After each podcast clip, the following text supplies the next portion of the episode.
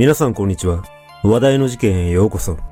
今回取り上げるのは、凶悪犯、高柳和也死刑囚です。この事件は、高柳が二人の女性の頭部をハンマーで殴打して殺害し、死体を損壊して港や山中に遺棄した事件ですが、裁判では高柳は罪を軽減しようと供述を二転三転させ、公正の可能性は低いとして死刑判決を受けています。またこの事件は警察の職務怠慢が明るみとなり、姫路警察署幹部が遺族に土下座して謝罪するなどしたことから、さらに世間の注目を集めました。殺害後、警察で一体何が起きていたのか。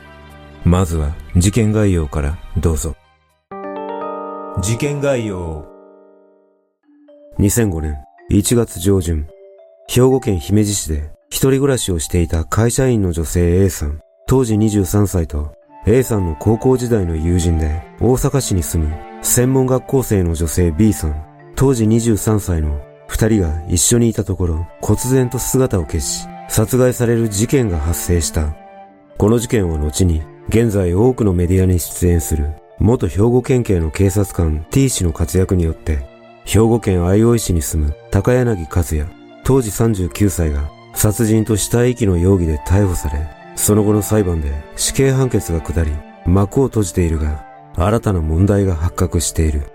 それは A さんの失踪当初、心配した A さんの両親が何度も姫路警察署に捜索を依頼しても、まともに取り合わないなど、姫路警察署の職務怠慢や不祥事が明るみとなり、遺族に土下座で謝罪するなど、別の意味でも注目され、当時のマスコミなどでも大きく取り上げられたことで、事件の全貌を明らかにする要望とともに、警察に対する非難の声が上がった。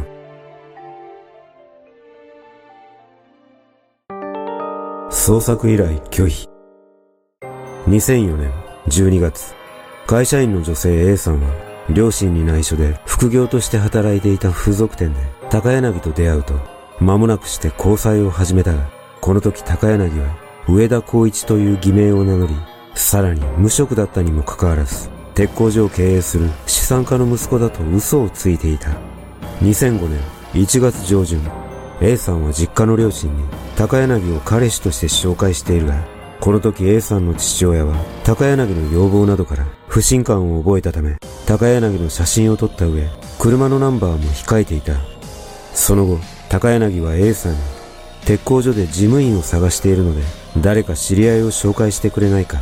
月に20万円払う、などと持ちかけると、A さんは高校時代の友人女性 B さんを高柳に紹介した。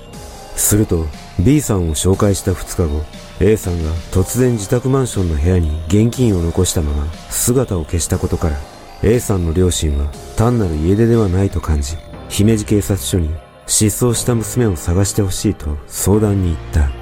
ところが担当した刑事から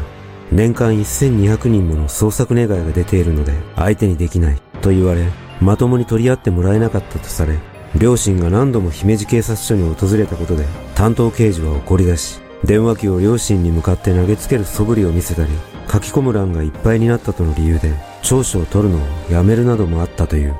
その後も A さんの両親は連日のように姫路警察署に訪れては捜索依頼をしていたが、全く取り合ってもらえない日が続き、ようやく同月20日になって捜索願いが受理されたものの、警察は捜査を開始する様子はなかった。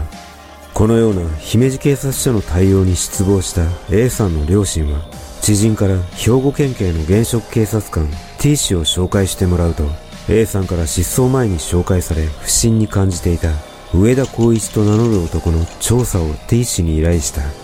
そして依頼を受けた T 氏は上田光一と名乗る男が兵庫県相生市に住む高柳和也であることを突き止めたため、姫路警察署は重い腰を上げることとなったが、その捜査は驚くほどずさんなものだった。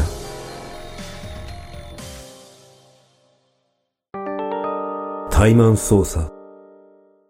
1月29日午後1時頃、T 氏から通報を受けた姫路警察署の署員2名と A さんの両親が相生市にある高柳宅へ向かい、そのうち一人の署員が任意の取り調べで家の中に入った。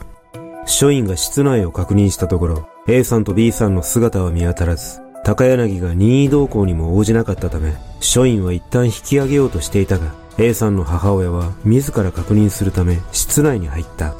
すると、室内には異臭が漂い、スタンガンや拘束器具、薬物などが散乱し、カーペットには血痕が付着していたほか、血のついた A さんのネックレスや財布があり、A さんと B さんの姿はなかったものの、意識が朦朧とした見知らぬ女性が部屋にいるのを発見した。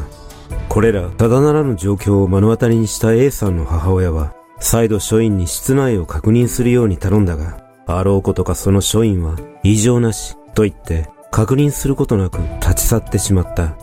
このような署員の対応に呆れた A さんの母親は、すぐに T 氏に連絡を取り、連絡を受けた T 氏が高柳宅に向かい尋問したところ、高柳の口から甘い匂いがしたため、覚醒剤をやっているな、と追求すると素直に認めたため、約1時間後に駆けつけた相生警察署の捜査員によって、高柳は覚醒剤取締法違反容疑で逮捕された。その後、警察は高柳から A さんら二人の失踪についても取り調べを行うと、徐々に驚愕の事実が明らかにされていった。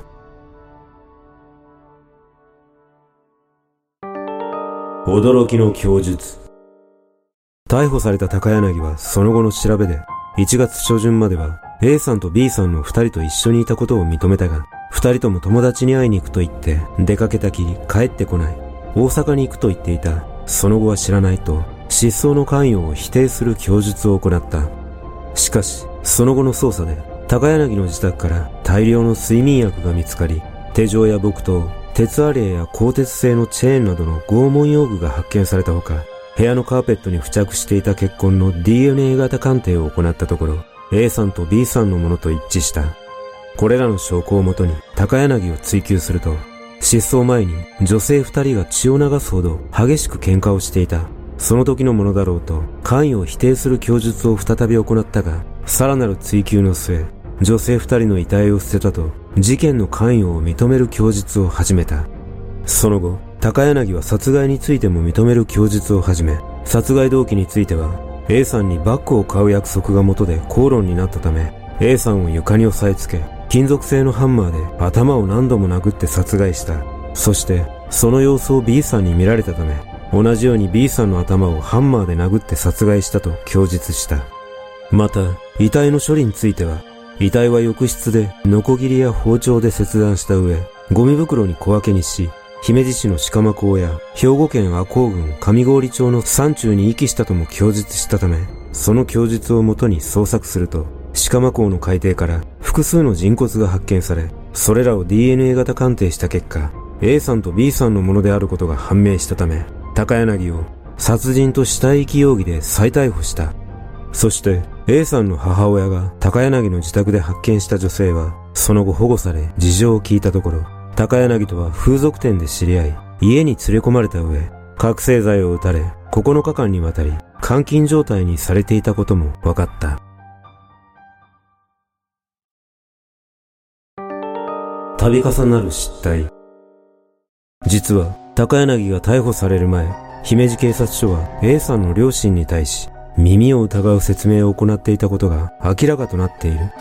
それは A さんの失踪に関して全く何の根拠もないまま A さんは風俗店で働いていたから失踪した。時間が経てば帰ってくるだろうと適当な説明をし、さらにマスコミに対してもそのことを伝えていたため、一部のマスコミで A さんが風俗店で働いていたことが報道されてしまった。また、姫路警察署が A さんの遺留品についた結婚の調査を怠っていたことも明らかとなり、A さんの両親に高柳が取り調べで A さんら二人の行方について知らないと言っている。高柳は正直者だから、その証言は信用できると、信じられないような言葉を浴びせ、A さんの両親を不安のどん底に突き落としていたことも発覚した。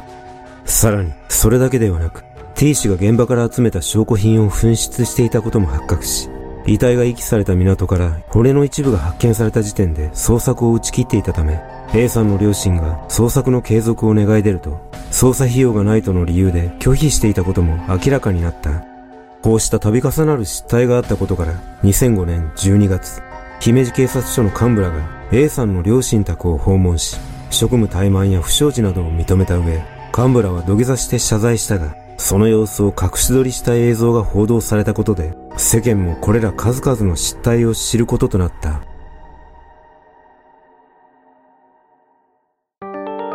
極刑判決。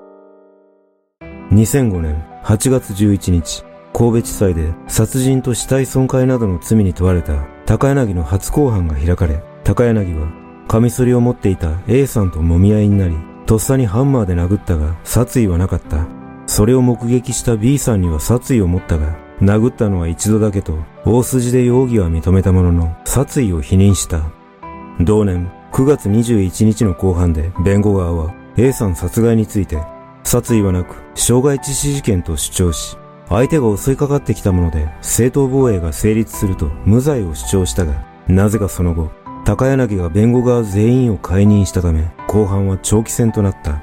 初公判から約3年後の2008年9月16日、論告休刑で検察側は、極めて自己中心的な残忍かつ悪質な犯行で、遺族の処罰感情も極めて峻烈だと断じ、殺意をもってハンマーで多数回、頭部などを殴打したのは明らかと指摘して、高柳に死刑を求刑し、一方の弁護側は最終弁論で、犯行は計画性がなく偶発的だった。死刑は回避すべきと訴え、殺意も否定した。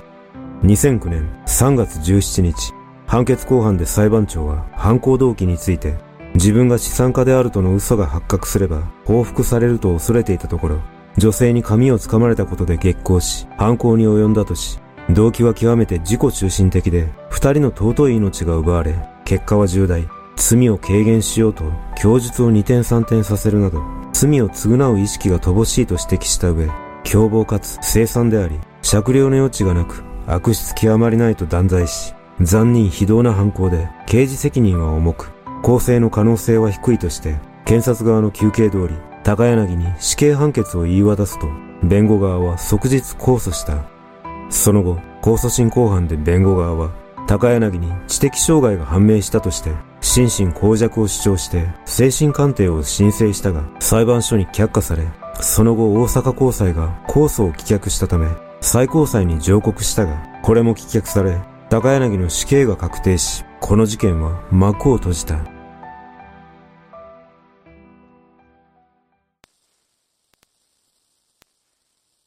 この事件は元警察官 T 氏の協力がなければ解決していなかったため、姫路警察署のずさんな捜査に怒りを覚えるとともに、このような事例で未解決となっている事件が他にもあるのではないかと勘ぐってしまいます。実は高柳は少年時代にいじめにあっていたとされ、地元の定時制高校に通うも中退し、その後は職を転々としながら2度の離婚歴があり、2001年には車を運転中に衝突し、27歳の主婦と2歳の子供を死亡させる事故を起こしたことから、懲役1年2ヶ月の実刑判決を受けています。そして、仮出所からわずか2ヶ月余りで今回の事件を起こしているため、人の命を奪ったことは全く反省していなかったことがよくわかります。このことからも二度と社会に出してはいけない人物のため、今回の判決は妥当だと感じます。皆さんはこの事件をどのように感じたでしょうか？